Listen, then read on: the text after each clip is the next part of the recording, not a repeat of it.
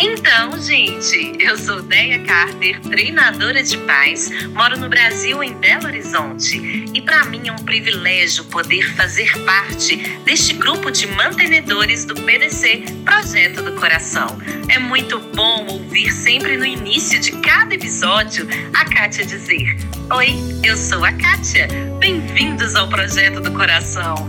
Ai, como é bom! E eu espero que este episódio traga muita alegria e muitas reflexões para a sua vida e para a sua casa. Agora com você, segue a Kate César, idealizadora do Projeto do Coração. Muito obrigada, Andréia. Lembrando sempre que o objetivo desse podcast é abordar qualquer assunto com clareza, base bíblica e vulnerabilidade a intenção aqui nunca é exaltar alguém como um exemplo, mas sim ouvir as histórias e ver as maneiras maravilhosamente diferentes que Deus ensina a cada um de nós. Por isso, não caia na armadilha de comparar a sua história com a de outra pessoa. Simplesmente seja aberta a ouvir e aprender do Espírito Santo.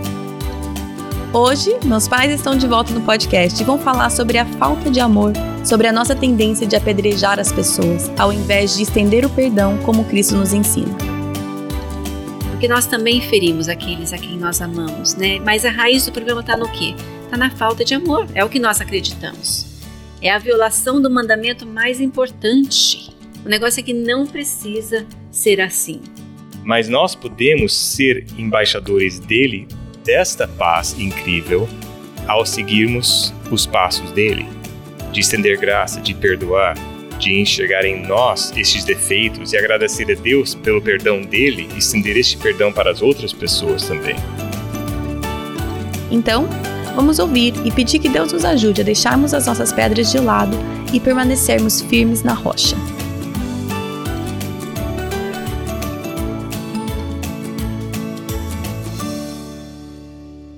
Então hoje, meus pais estão aqui para a quarta entrevista. Imagino que se você escuta, pode. A não ser que esse é o primeiro episódio que você está escutando podcast, imagino que você já deve ter ouvido alguns dos episódios deles. É, eu vou deixar eles se apresentarem novamente, mas eles já falaram sobre a importância de manter o casamento uma prioridade, falaram sobre infidelidade emocional, falaram sobre infidelidade financeira, aí correram o risco de ser o casal da infidelidade, mas dessa vez eles trocaram o tema.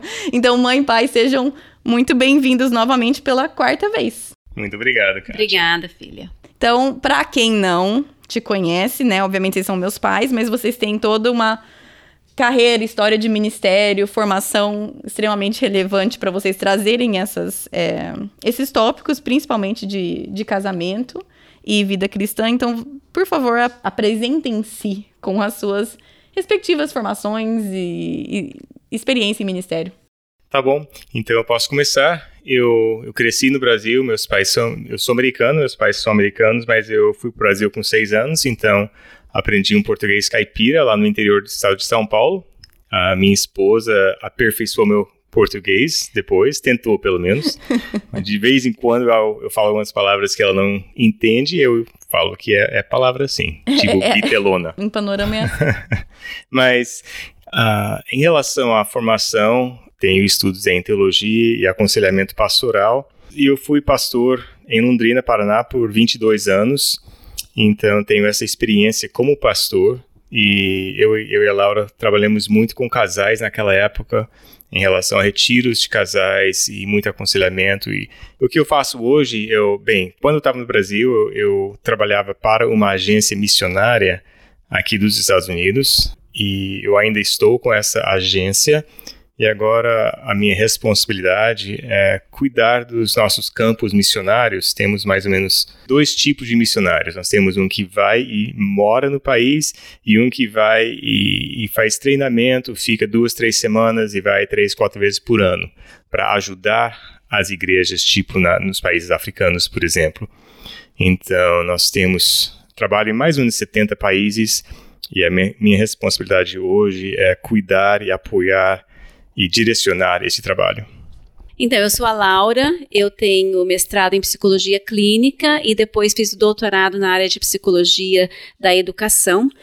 Ah, como o Jeffrey disse, eu sou de São Paulo, capital, mas moramos 22 anos em Londrina. Agora eu sou docente numa universidade cristã e dou aulas na área de psicologia. Legal. Então, meus pais, eles têm. Eu cresci com eles sempre fazendo os encontros de casais e palestras, não só na nossa igreja, mas várias outras igrejas, em outros outras igrejas em Londrina também, né? Também, e, região. E aqui também nos Estados Unidos, quando a gente vinha aqui também. Então, material sobre casal, casamento, família, eles têm de sobra. Então, eu não necessariamente proponho. Ser, acho que a primeira entrevista com vocês, acho que eu que propus o tema. As outras eu falei assim, o que, que vocês querem falar? Então, eu pedi para eles, eu falei, olha, que material que vocês têm pronto, que que você, sobre o que, que vocês gostariam de falar. E então eles vão compartilhar aqui com a gente uma das, assim, né, o, o assunto é uma das palestras que eles deram mais recentemente numa igreja sobre casamento, certo? Sobre casamento, sobre relacionamentos, isso. Tá né? Ele é baseado também no livro do John Ortberg, hum. uh, Somos Todos Anormais. Então, se você leu esse livro, você vai reconhecer algumas partes. Mas quando a Kátia, a Katie, nos pediu para pensar num tema, algo que veio à nossa mente, que parece ser bem relevante, é a, a questão do amor. Né? Hum. A questão do amor, a questão de de pegar pedras e jogar pedra um no outro, esperar que o outro seja aquilo que a gente espera e quando o outro não é, seja no casamento, ou com filhos, ou com sogro, sogra, ou com alguém da igreja, então a gente tem dificuldade em amar. Hum. Então é um pouquinho esse tema do amor. Porque basicamente todos os nossos relacionamentos têm as mesmas dificuldades e os mesmos desafios. Hum. Claro que o relacionamento com o cônjuge é o mais importante porque é o mais íntimo. Uhum. E convivemos com o cônjuge diariamente, ano após ano, década após década. Então, claro que é o mais importante porque é sempre. Mas as, os desafios são as mesmas coisas. Uhum. De aceitação, de estender graça, de perdoar, de olhar para dentro e ver que todos somos defeituosos. Hum. Defeituosos, acho que essa é uma palavra assim meio difícil. Eu não sei não, fale sobre si mesmo. Só você. Não. Só você, eu não. É, pois é. Então, assim, quando eu vi a, a, né, o tema que vocês falaram e, e tudo mais, eu não li esse livro, mas eu achei interessante que vocês né, colocaram não só para o casamento, mas para todos os relacionamentos, até porque hoje em dia, talvez todo mundo né? A gente sempre acha que a nossa geração é a mais difícil de não sei o quê. Mas hoje em dia, pelo menos nessa época que estamos vivendo, existe, eu acho que todo mundo concordaria, que as pessoas estão extremamente irritáveis, né? Uhum. Assim, é, tá fácil se armar. Você falou mãe de pedras, tá muito fácil a gente se armar, tá muito fácil a gente traçar linha, você lá, eu aqui, tá muito. É, é, a gente se irrita muito fácil, a gente se ofende muito fácil, e a gente ofende também muito uhum. fácil. E é muito fácil olhar para o outro, né, como você estava falando, seja cônjuge, seja qualquer outro relacionamento, e rapidamente ver, então, aquela pessoa é a que está errada nisso. Uhum. Mas então, é uma pergunta até um pouco retórica, mas como nós, como cristãos, deveríamos nos diferenciar nisso tudo? Eu sei que sim, né? Nós, como cristãos, temos que nos comportar de uma forma diferente, mas então, nessa realidade que a gente está. Eu acho que um pouco. Um na verdade, antes de falar sobre isso, eu queria que a gente que nós nos colocássemos realmente diante do trono para falar, Senhor, fala comigo. Hum. Porque a gente acaba ouvindo bastante podcast, ah, lendo bastante livros, ouvindo bastante louvores, e a gente acaba, de repente, até ficando, desenvolvendo uma camada uma superficial de, olha que legal, hum. mas não é transformador. E nossa oração é que seja transformador, que sempre quando você ouça um podcast, uma palavra de Deus, um louvor, que no seu coração tenha algo que fala um sim ou um amém, porque aí aquele solo do seu coração fica fértil, né? Então é a nossa oração que todos nós possamos responder de alguma forma a, a fala do Espírito Santo. Uhum. Não só escutar e falar assim, que informação legal. Aprendi isso, alguma coisa, né? Isso, uhum. né? De alguma forma ser transformado. Mas a sua pergunta, como é que nós podemos ser diferentes? Eu acho que é aquela coisa da cosmovisão mesmo. Eu acho que o cristão, ele é diferente, ele vem de um mundo diferente, ele não é desse mundo. E se nós não tivermos essa cosmovisão que Jesus procurou trazer, vai ser tudo muito superficial, muito faz de conta, vai ser mais ou menos um gerenciamento de imagem hum. do que uma vida verdadeira. Então, acho que vem lá, lá do fundo mesmo para ver, sou feito à imagem de Cristo, estou sendo transformado à imagem dele. Uhum. Nós precisamos ser uma igreja transparente, uma igreja que mostre realmente as atitudes cristãs E temos que colocar isso em prática de uma forma visível no mundo, para sermos igreja. Uhum. Porque a igreja invisível existe e é real, mas a igreja visível, muitas vezes, nós nos ferimos diante do mundo porque as, eles vejam pessoas que se dizem cristãos, mas na verdade as ações não são. Sim, porque aí em todos os nossos relacionamentos, se, meus, se meu casamento é igual o do vizinho que não é cristão, se eu lido com os meus vizinhos até da mesma forma que um não cristão lida, se eu tenho relacionamentos com é, meus filhos, ou seja, é o que você está falando, né? Que se nossos relacionamentos faltam o amor que de todos os outros também faltam esse amor, aí nós Somos não iguais. estamos. Exatamente. Somos não iguais. existe nenhum testemunho. Não tem um Uhum. diferencial. É, tá certo. Uma coisa interessante, nós vamos fazer 38 anos de casado agora em agosto, né? Nesse mês mesmo. E nós, claro, tivemos altos e baixos no casamento, como todos têm, mas uma coisa que a gente está sempre pensando é a honra. Se você conversar com a gente sobre qualquer coisa, a gente sempre volta para esse princípio da honra, que é muito importante de honrar um ao outro sempre, né? Mas uma maneira que a gente não honra muitas vezes é um exemplo que a gente até estava conversando essa semana. Então, no começo dessa semana, nós precisamos ir para o estado vizinho aqui, Ohio, para que o Jeff pudesse fazer uma entrevista na Polícia Federal para essas viagens que ele faz internacionais. E bem pertinho de lá tem uma loja. E é, a Kátia já foi, né? A família dele já foram Ah, várias sim. vezes. É um outlet da Gap, da Re- Banana, Banana República. República e da Old Navy. Isso. É assim, outlet mesmo, não é aqueles outlet chique, é barracão. Não é? É E- barraco. E uma coisa fácil aqui nos Estados Unidos, independente das lojas, é que se você compra algo e você não gosta, é muito fácil devolver, trocar, até receber o dinheiro de volta, que nem sempre é comum no Até Brasil. usado. Né? Ah, Exato, não é. A gente leva para casa, não gostou, não coube, você é hiper fácil trocar. É. E às vezes a gente traz essa atitude para dentro do casamento, né? Então você gosta, né, do da cônjuge, você namorado. do namorado, você casa, você leva para casa e aí de repente Veio com defeito. veio com defesa. Parece que a Kátia leu o livro. Eu li o livro, li sua palestra.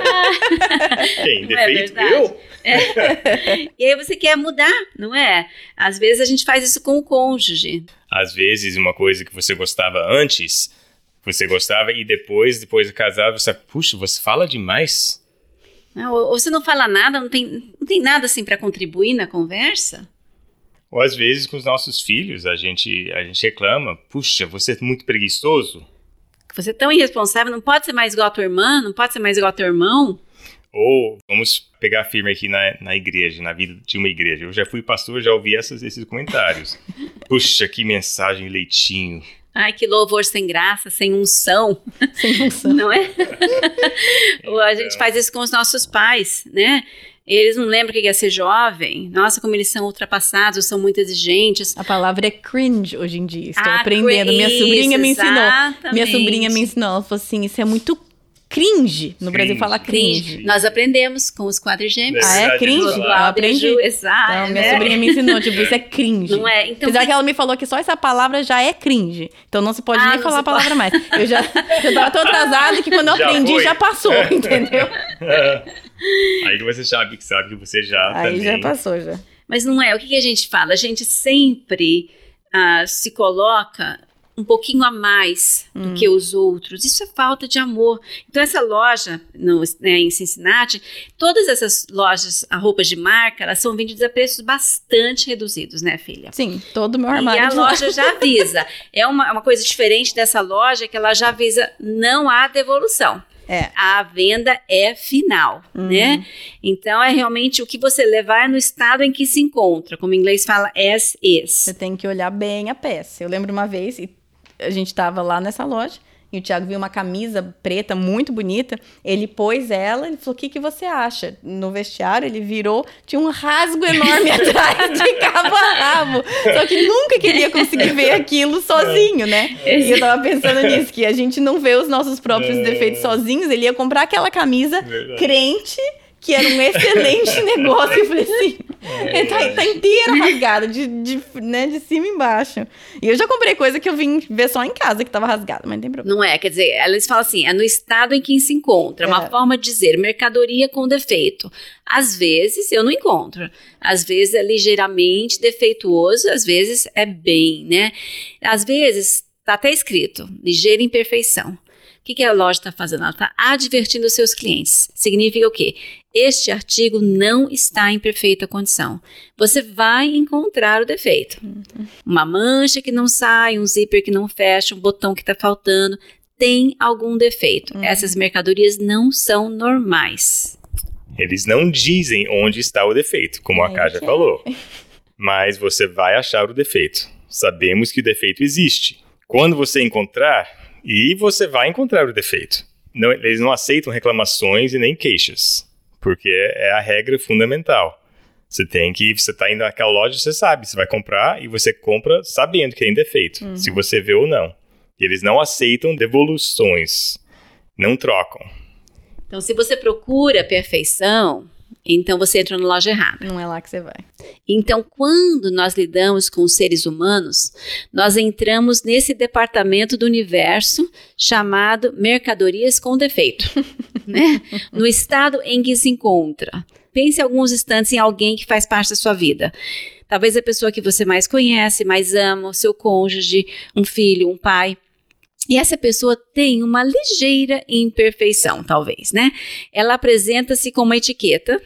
Você vai encontrar um defeito aqui. Uhum. Uma pequena decepção, uma língua ferina.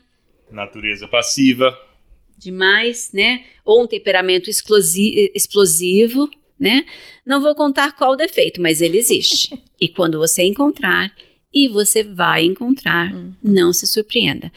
Porque se você quiser ter um relacionamento com, com este ser humano, só existe de um jeito: no estado em que aquela pessoa se encontra.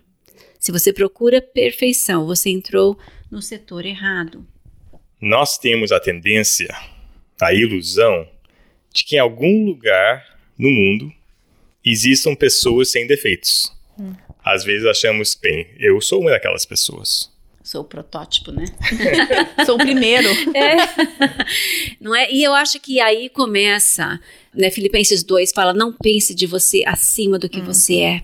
E eu acho que é um dos grandes problemas nos relacionamentos hoje, como você falou da irritabilidade, é porque a gente espera algo que é um mito, que uhum. é uma mentira do inimigo, não é? E às vezes achamos que nossos relacionamentos são tipo aqueles programas de reforma de casa. A gente tem hum. ouvido o pessoal, a gente acabou de chegar, chegar, do Brasil recentemente, a gente ouviu o pessoal conversando, né? Tem até um que chama Ame-a ou Deixe-a. Ah, love it or list it. Exatamente. Quer dizer, uhum. se baseia na história de uma família que não sabe se permanece na casa, se reforma, se vende imóvel, compra outro. Gente, muitas pessoas estão achando que casamento é assim. Ame-a, ame-o ou deixe-o. É. Se ele, o marido, não está naquele padrão, as decepções vão vindo, a esposa ou os filhos, porque o filho do outro, sabe, é melhor. Então, esses programas de televisão muitas vezes nos ensinam, né? Tem um outro que, que aqui nos chama Fixer Upper, mas no Brasil chama Do Velho ao Novo né? Ah, chama do velho ao novo. Mas em português, em inglês é tão mais legal, é. tipo, vamos consertar essa Isso, casa. exatamente. Quer Faz dizer, mais sentido. todos nós precisamos de reforma. Eu falo com meus alunos de psicologia que todos nós precisamos de reforma. Todos é. nós precisamos ir do velho para o novo e vai muito com a Bíblia. É. Fala, a Bíblia fala o quê? Tirai a roupa velha, uhum. coloca a roupa nova, Sim. não é? É aquela transformação total mesmo. De Colossenses 3, versículo 9 e 10. Tira a roupa suja, rasgada uhum. e veste uma roupa nova. Quer dizer, aquela cosmovisão de que nós não vamos nos conformar, né, com o outro. E tem um último programa que eu queria falar que o pessoal no Brasil conhece bem e acontece na nossa cidade perto. É, ela é feita em Indianápolis, chama Reforma em Família. Mamãe e filha. Isso, elas compram casa em péssimo estado, no sul de Indianápolis, ah. uh, de conservação, reconstrói estruturas necessárias e transformam em casas fabulosas, na verdade. E eu sei que o pessoal do Brasil conhece, porque eles já perguntaram pra gente aqui de Indianápolis. E esse sim é um projeto de família. Eles entendem que, que todos nós pecamos e, e carecemos da glória de Deus, hum. não é? E é essa cosmovisão de amor, de não pensar mais do que de nós mesmos do que nós pensamos, de servir um ao outro, que é o diferencial. Agora, o difícil é a gente olhar no espelho e aceitar este fato: hum. que nós, eu, você, fazemos parte deste departamento de mercadoria com defeito. Hum. E eu e você, nós resistimos a essa verdade, essa etiqueta. A gente tenta dividir o mundo em pessoas legais e sadias, como nós, como eu, e pessoas difíceis e anormais, os outros. como os outros. Né? A gente tenta fazer isso, porque todos nós achamos que nós somos acima da média. Hum. Como todo mundo. nós somos especiais, assim como todo mundo. Mas a Bíblia fala que todos nós pecamos e precisamos de Deus. E todos nós, como ovelhas, nos desviamos. Então a gente tem que, tem que lembrar que nós somos pessoas com defeitos. Uhum. E eu, eu tenho os meus defeitos em, no, no meu casamento. A Laura conhece bem os meus defeitos. Outras pessoas um pouco, mas a Laura bem conhece esses defeitos. Mas todos somos assim. Então, todos os nossos relacionamentos têm que lidar com esses defeitos, sendo em casa, ou na igreja, ou na empresa, ou com a fa grande família. É tudo assim. Eu acho que esse é o grande chamado também de Deus, é um grande propósito, é que a gente discipula um ao outro, ferro com ferro se afia, uhum. não é? Uh, o Gary Thomas fala, né, do casamento sendo um lugar perfeito para discipulado, para um discipular o outro e transformar o outro, né? Então, todos esses, todos nós temos esses hábitos que não controlamos, comportamentos que a gente não muda, falhas que não corrigimos. Tem uma música em inglês, I want to be different. É, é, hum. o, é o pedido do meu coração, Senhor, eu quero ser diferente, hum. né? Então, esses na verdade, são os personagens com os quais Deus trabalha. Uhum. Ele chama esse povo não perfeito. Uhum. É, esse é o amor dele. Né? E da mesma forma que o vidro tem a tendência de despedaçar e a nitroglicerina tem a tendência de explodir, nós também temos a tendência de agir incorretamente uhum. em condições favoráveis. E ter essa cosmovisão de quem eu sou me ajuda a estender graça, e humildade e amor para com o outro. É, imagino que, pelo menos eu, quando você está falando aí, por exemplo, de peças com defeitos e que você vai achar o defeito, a minha mente automaticamente vai para. É, pois é, o meu cônjuge, eu, uhum. eu achei mesmo. Eu achei, agora, raramente vai uhum. para. É verdade.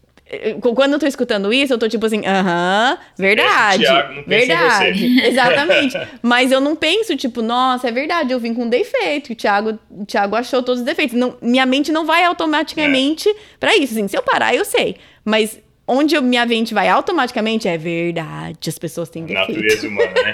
verdade, as pessoas são defeituosas. Então, e, aí eu vou falar, não, eu sei que eu também tenho, mas não é lá que a minha cabeça automaticamente vai. Então, Aí eu queria que vocês entrassem nisso. Por que, uhum. que nós automaticamente olhamos por exemplo, até no exemplo que eu dei, por exemplo, quando o Thiago, ele não via que a camiseta dele estava rasgada, porque estava atrás. Eu olhei para ele e eu vi, falei, não compra essa camisa, porque tá com um rasgo enorme. Porque a gente vê o do outro e a gente não vê o nosso, né? De uma certa forma é legal, porque a Bíblia fala é melhor serem dois do que um, pois né? É, porque você não compra camisa rasgada. Exatamente, né? é bíblico a coisa. É bíblico.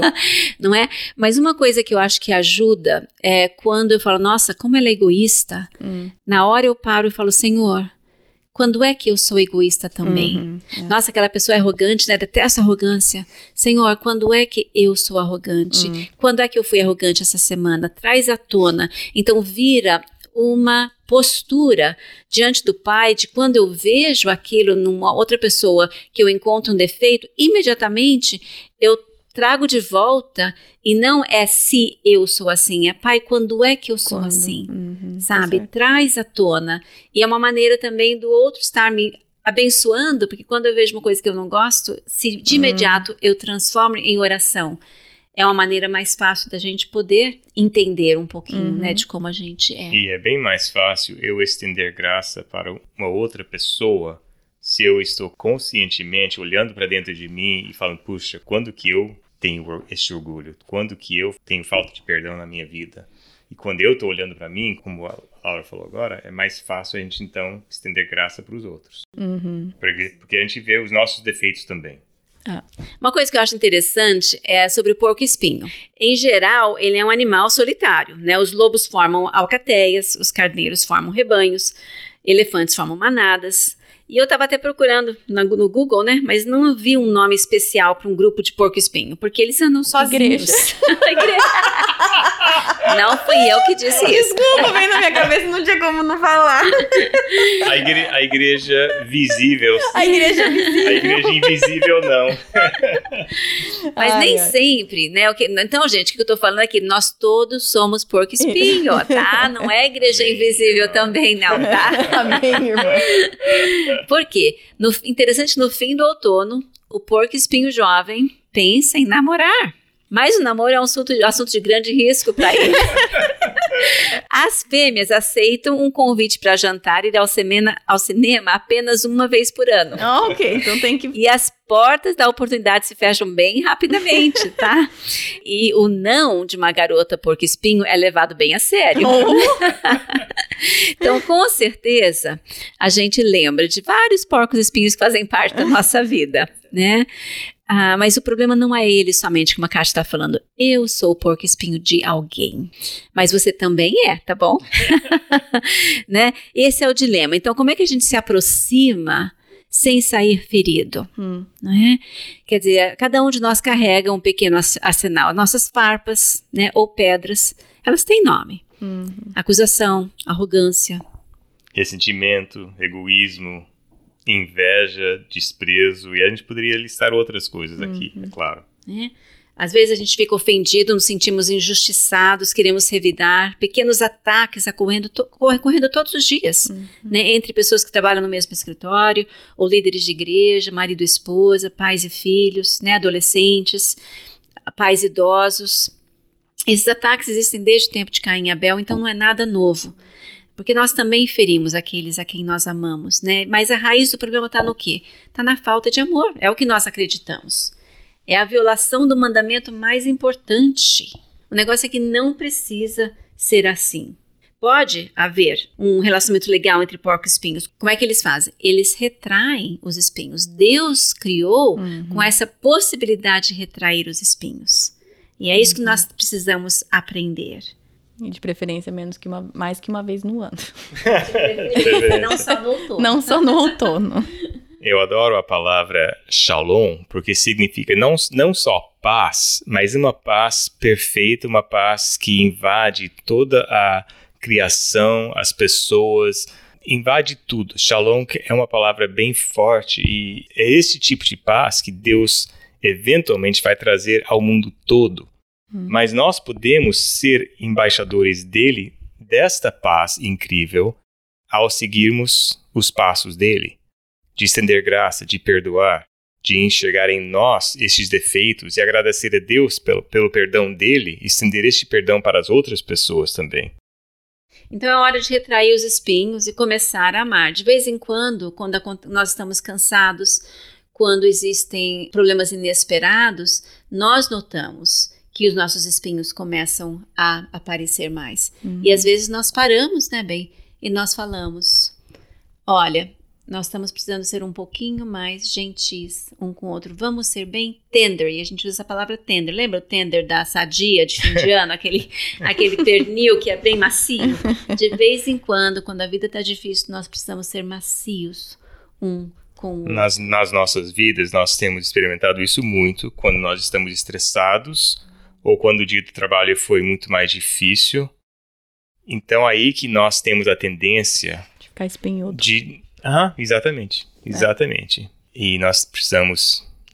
É, É o que eu. É, é o que, é, esse é o palavreado que a gente fala. Você É. tá meio- a gente tá meio espinhudo. Tá certo. meio- Tá certo. é o que a gente fala, eu e o Thiago. Tipo, a gente tá se encostando e se machucando o tempo inteiro. Chega perto querendo dar um abraço e se machuca. Tudo, tudo, tudo machuca. Não é? É verdade. Então, às vezes a gente. Acontece com todo mundo. Ah, sim, sim. Então, E nós encontramos um vocabulário para poder falar, vamos ser um pouquinho mais tender um Uhum. com o outro essa semana. Mas aí, gente, não é assim, tender, você acha que não sou tender? Tender? Você entende? Aí vem o espinho de novo, quer dizer, é morrer para si mesmo, sempre. É um morrer para si mesmo, porque esse é o chamado, né, de Cristo. Mas é, mas é fácil cair nesse hábito também, né? Muito de fácil. não de não reconhecer o ciclo, de não reconhecer o hábito e os espinhos ficam cada vez mais. Fica mais difícil de retrair, por exemplo. né? Quanto mais eles ficam ali, é, o exercício de retrair fica cada vez mais difícil, né? Eu acho que geralmente é porque eu, eu acho, eu acho que a maioria, porque eu sou normal. Então, O seu espinho é menor que o meu? É. não, porque Você é eu acho, eu acho que todos nós vemos do nosso ponto de vista. Ah, sim. Então, puxa, tudo bem, eu errei, mas eu tenho só 20% desse erro e a Laura tem 80%, então. Mas na verdade ela tá pensando a mesma coisa, que Uhum. a maior parte sou eu. Então a gente enxerga do nosso ponto de vista em vez de tentar enxergar do ponto de vista do cônjuge ou da outra pessoa. E a pergunta que Kátia fez lá no começo, né, é o que, como é que isso acontece, como é que a gente, como, como é que o cristão pode ser diferente? É essa, é, a- eu lembro da Trindade, a Trindade ela está sempre apontando um para o outro. Jesus glorifica o Pai, o Pai glorifica o Filho, o Espírito Santo glorifica, e é essa, essa um apontando para o outro. Ouçam a Ele, ouçam a Ele. João 17 fala assim: rogo para que vocês sejam assim. Uhum. Então, again, novamente, aquela cosmovisão diferente, né?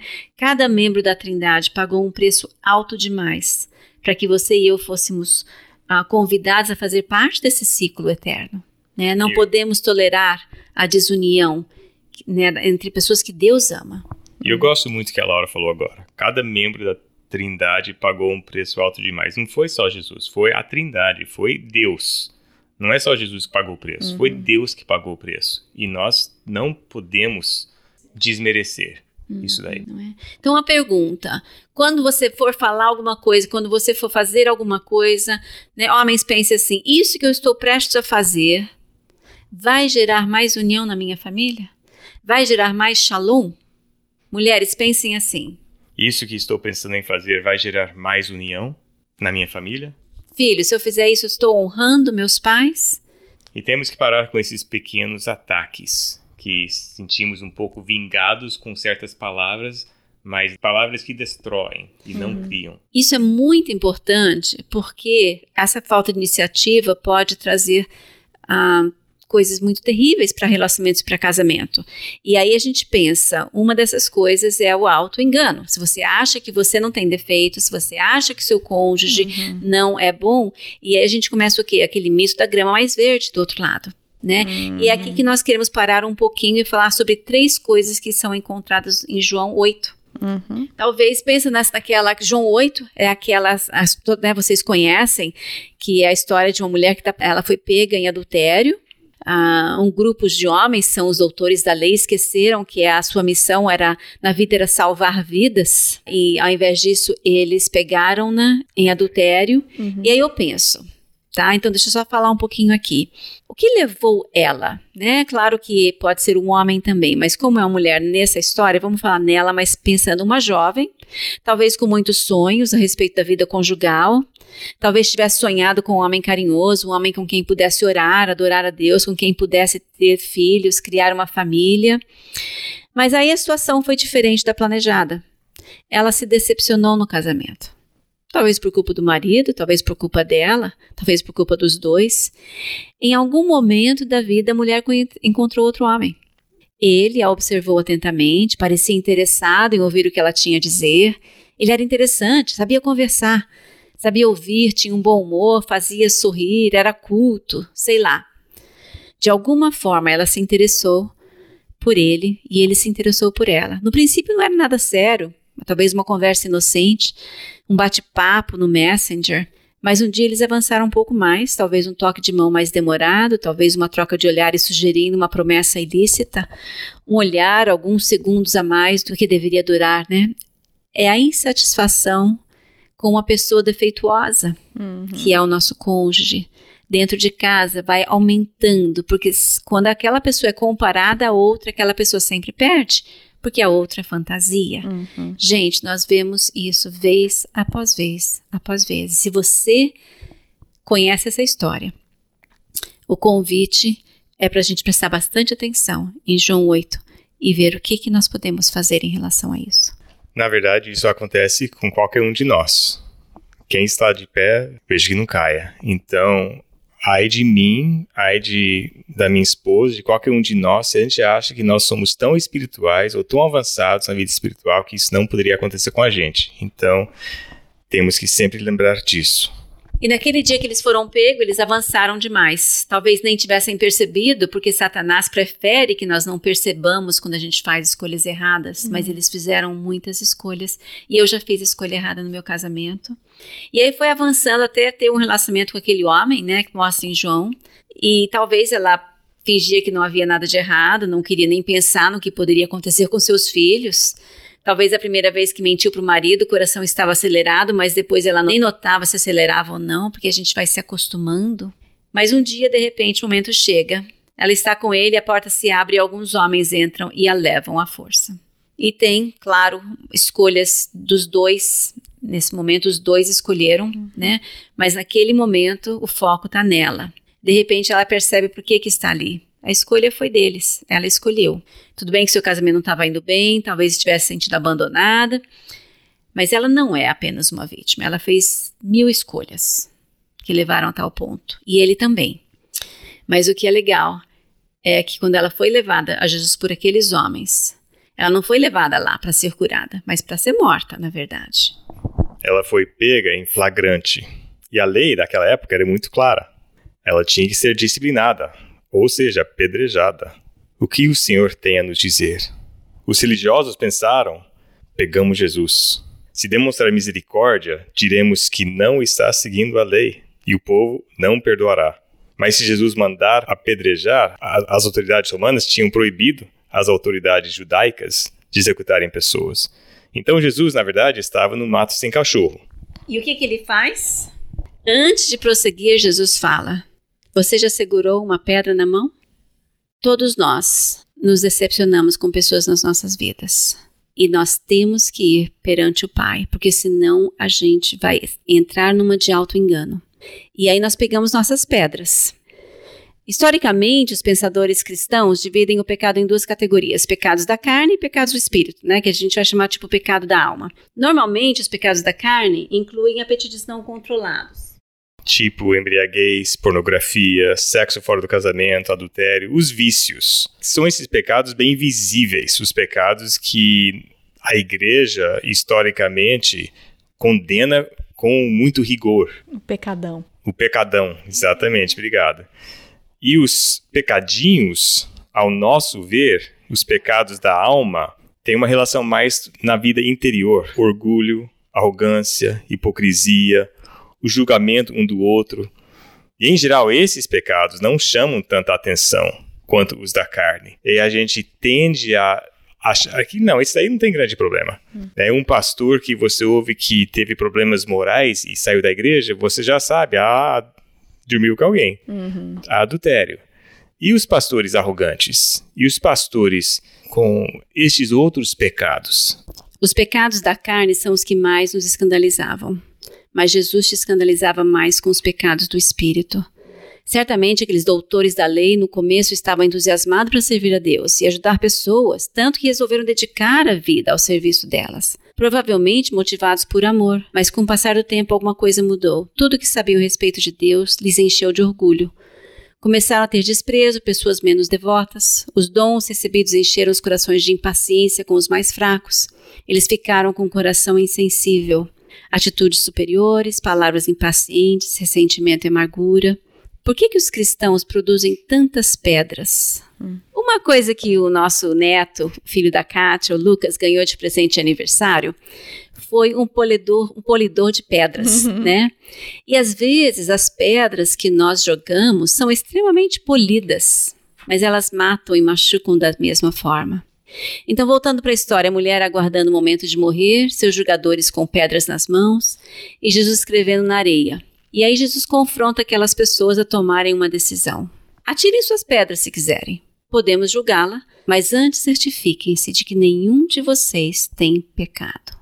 Lembrem-se que pecadores não estão em condições de atirar pedras. E o que, que acontece? Nenhuma pedra é atirada. Na comodidade de Jesus não existe lugar para atiradores de pedras, porque somos todos pecadores. Então agora é hora para a gente olhar para dentro um pouco. Existe alguma pedra que você precisa abandonar?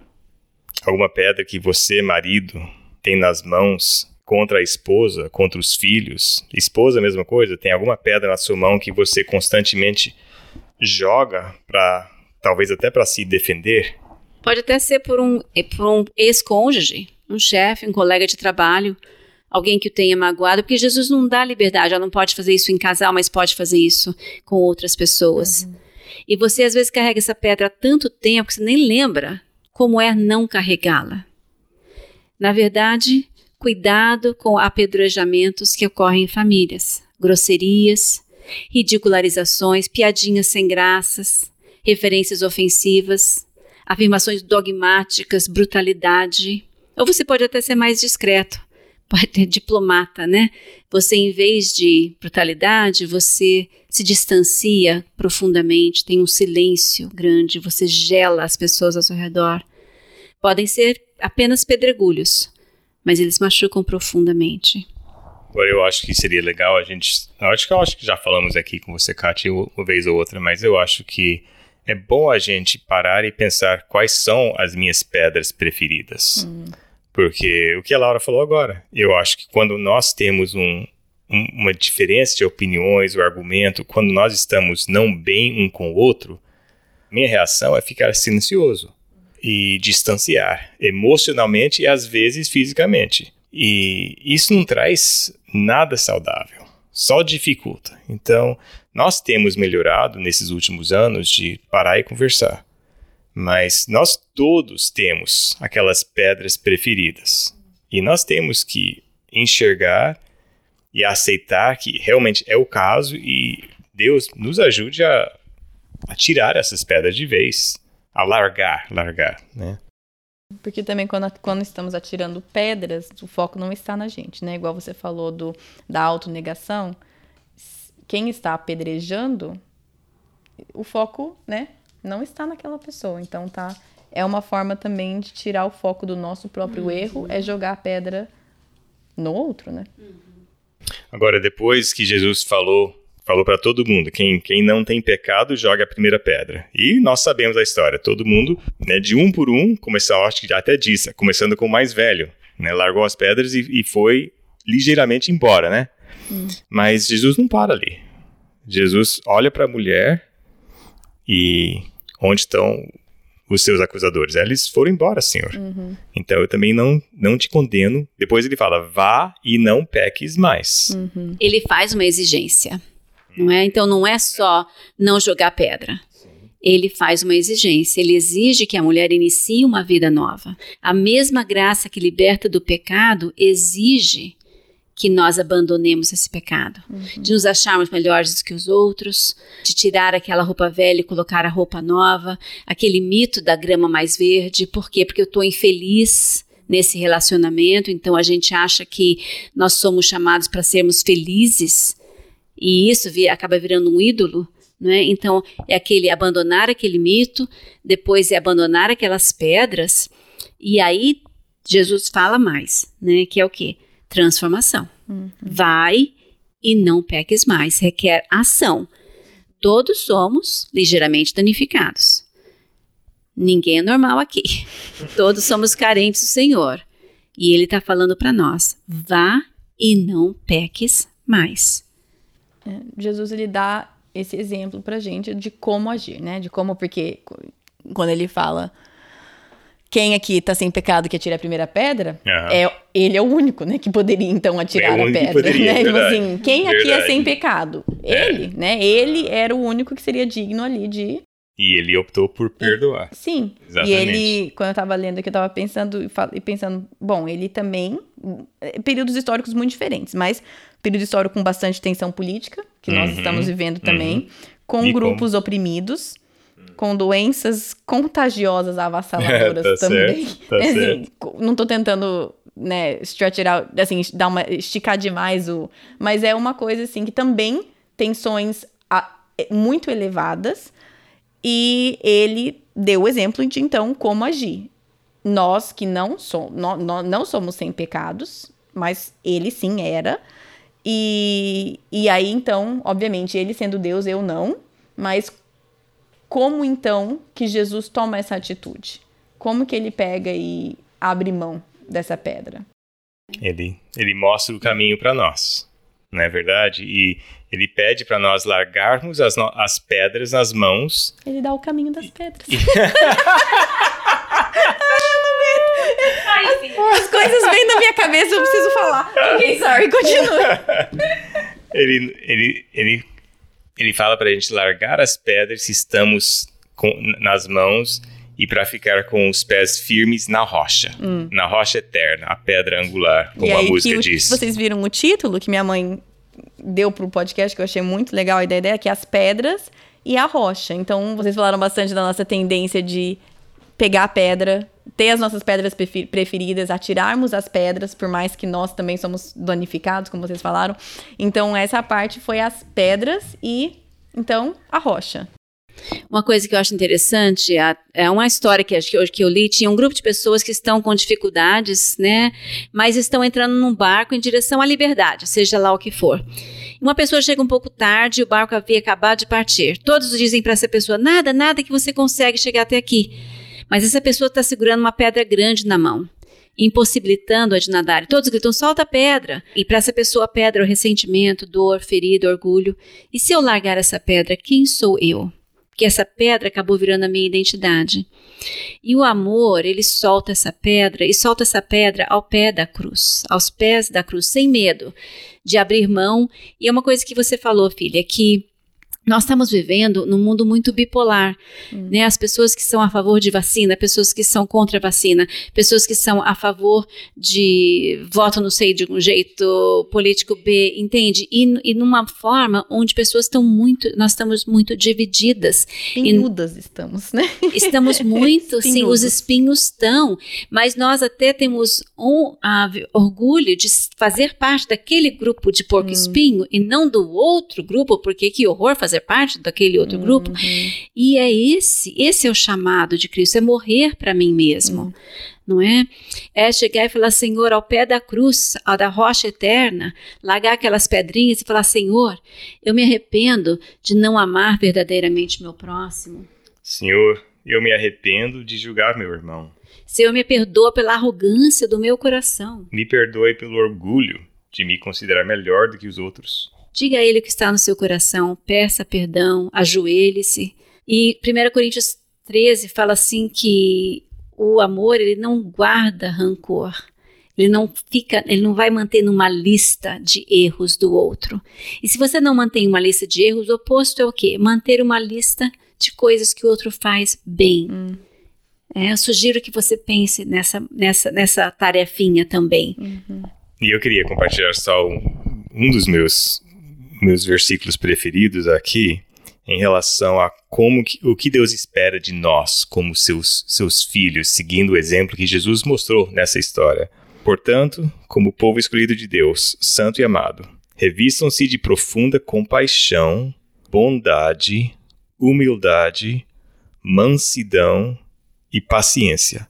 Suportem-se uns aos outros e perdoem as queixas que tiverem uns com os outros perdoem como o Senhor lhes perdoou. Uau, é muita coisa para seguir o exemplo de Jesus. Uhum. E aí, acima de tudo, o próximo versículo, revistam-se do amor. Sim. Né? Esse é exatamente o versículo seguinte, né? Exatamente.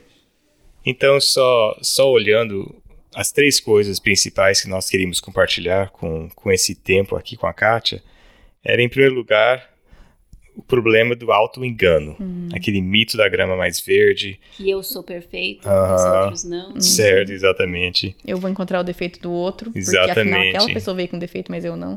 Sim, então vamos reconhecer que todos nós temos defeitos uhum. e todas as outras pessoas enxergam claramente quais são os meus defeitos e eu não enxergo claramente, que nem a, a camisa rasgada que o Thiago quase comprou.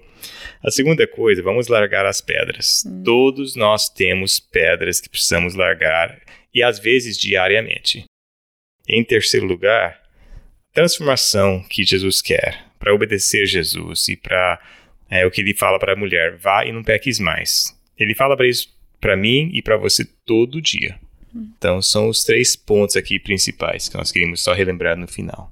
E aquele convite de largar as pedras aos pés da cruz e construir as nossas vidas em cima daquela rocha, aquela rocha eterna. Romanos 12, 10 fala assim: dediquem-se uns aos outros com amor fraternal, prefiram dar honra aos outros mais do que a vocês.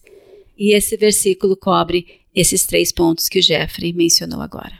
Ótimo, muito obrigada, mãe e pai. Eu sei que foi um tema um pouco mais abrangente, né? Os outros que vocês falaram foram mais é, específicos, mas isso daqui é justo, acho que é tão complicado porque realmente toca tantas áreas, né? É tão aberto, entre aspas, não é um tema tão fechadinho, porque se manifesta de formas diferentes. Essa falta de amor é em todas as áreas da nossa vida, com todos os relacionamentos que a gente tem, é mais, é realmente é mais aberto, né? Então, Sim. queria pedir para um de vocês encerrar esse tempo em oração, pode ser? Tá bom, vamos orar. Senhor Deus, queremos olhar para o Senhor, sabendo que o Senhor é o autor da nossa fé e o Senhor é a nossa rocha. E obrigado por isso. Nós precisamos de ajuda. Eu preciso de ajuda e eu oro a mesma coisa para todos que vão ouvir essa mensagem do Senhor, que nós que o Senhor nos ajude a soltar as pedras que temos nas nossas mãos. E que tem, se tem que ser diariamente, que seja, Pai, um lembrete do Teu Espírito Santo para fazermos isso diariamente. E lembrar que eu tenho defeitos. E olhar para mim, para os meus defeitos em primeiro lugar. E estender graça para as pessoas ao nosso redor. E que o Senhor possa nos ajudar a fazer isso, porque não podemos fazer isso nas nossas forças. E obrigado que o Senhor nos, nos mostre o caminho. E nós queremos fazer justamente o que o Senhor falou. Vai e não peques mais. E queremos te seguir. Obrigado pelo exemplo que o Senhor nos dá neste trecho da tua palavra. Em teu nome oramos. Amém. Amém. Bom, eu espero, assim como minha mãe falou no começo do episódio, que, que essa conversa, que esse assunto, que esse episódio do podcast traga não somente conhecimento, mas sim transformação para todos nós. Então, que o Senhor nos ajude a refletir, olhar para as pedras que nós temos nas nossas mãos, para as pessoas e pedir, Senhor, para quem que eu sou um porco espinho e não só olhar a outra pessoa como um porco espinho, é, olhar os nossos próprios defeitos que nós possamos também não cair nesse auto-engano, né, de achar que somente os outros vêm com defeitos e, e eu não, no nosso, nos nossos casamentos, com os nossos filhos e outros relacionamentos também. Enfim, que, que nós possamos todos abrir mão das pedras, largar as nossas pedras aos pés da cruz, como meus pais falaram, e refugiarmos e estabelecermos a nossa, nossa vida em cima da rocha eterna, porque muitas vezes, pelo menos para mim, é, quando eu vou atirar pedras ou, enfim, quando eu me sinto dessa forma, muitas vezes é por uma própria insegurança minha, né? É alguma coisa que, que eu estou insegura, então, para tirar o foco de mim mesma, das minhas. É, das áreas em que eu não sou suficiente, das áreas que eu não estou bem, eu então escolho colocar o foco em outra pessoa e apedrejar a outra pessoa. Então, se a minha segurança está na rocha eterna, se eu estou com a minha vida construída em cima da rocha eterna, a minha tendência de apedrejar os outros naturalmente cai, né? Porque é isso que o Senhor faz nas nossas vidas. Enfim, que isso seja verdade nas nossas vidas, que, que nós possamos levar esse conhecimento perante o Senhor, num espaço de silêncio, de solitude, para que Ele possa fazer com que isso traga transformação verdadeira na nossa vida, não só um conhecimento superficial, né? Bom, semana que vem nós seguimos com a série Os Atributos de Deus e será o último atributo incomunicável de Deus. Encerraremos essa nossa lista de atributos incomunicáveis e falaremos sobre o Deus Trino, a Trindade, o Deus que é Pai, que é Filho e que é Espírito Santo. E eu tive o prazer de falar com um amigo meu, Diogo Ceruti. Ele, a esposa Bia, eu os conheci em Londrina. Enfim, ele tem um velho histórico com o meu tio, com a nossa família. Conhecemos ele há muito tempo. E aí, quando ele então se casou com a Bia também. E hoje eles moram aqui nos Estados Unidos. Mas foi um prazer muito grande falar com o Diogo e aprender com ele sobre um assunto complexo, a Trindade, mas muitas vezes deixado de lado. Então, Semana que vem vamos falar sobre a Trindade, sobre Deus que é o nosso Deus que é trino, com o Diogo Ceruti. Como vocês viram, Hoje teve uma apresentaçãozinha de uma das mantenedoras do podcast. Isso é uma coisa que de vez em quando teremos aqui. As mantenedoras do podcast abrindo o podcast de vez em quando e participando aqui. Então, se você quiser fazer parte também e ser um mantenedor do podcast, você pode entrar no Instagram, tem um botão lá, ou no site, ou você pode ir direto no site patreon.com/barra projeto do coração. Se você quiser entender um pouco mais o que é ser um mantenedor, tem um episódio bônus sobre isso, que chama Faça Parte do PDC, e lá eu explico tudo certinho, tá bom? Se você quiser seguir nas redes sociais, no Instagram é PDC Podcast, no Facebook é Projeto do Coração, e lá a gente mantém todos vocês atualizados sobre episódios e tudo mais que tiver tendo por aqui, tá bom? Bom final de semana para vocês e até semana que vem! Na Bíblia, em Miqueias 5:5, está escrito que ele será a sua paz. Se eu acredito na Bíblia, eu acredito que apesar das minhas circunstâncias, ele será a minha paz. Meus filhos estão tocando terror dentro de casa? Ele será a minha paz. Estou me sentindo culpada por não passar mais tempo com os meus filhos? Ele será a minha paz. Tô cansada de ter as mesmas brigas de sempre com meu marido? Ele será a minha paz gritei e perdi a paciência de novo, Ele será a minha paz. Vamos tentar lembrar disso e, com a ajuda de Deus, escolher a viver nessa paz todos os dias. O casamento de Cicrano está incrível. Cicrano não, pai, pelo amor de Deus. Cicrano não. Ciclano. Não vamos falar de ciclano. não, não. não. Cicrano não dá. Cicrano. ah, meio de lá. Não, eu entendo, eu entendo. Erro de gravação, check. Pronto. Tirar, né? Oi? Tira, né? Tira, vou colocar no erro de gravação. Vai ficar cicrano. Ai, ai. Ai, ai. Pronto, Ai, ai. vou Vou nadar com os homens. Ciclano. É, ciclano? Isso. I don't, I don't say that word very often. Você nunca fala essa. Ah. Ok.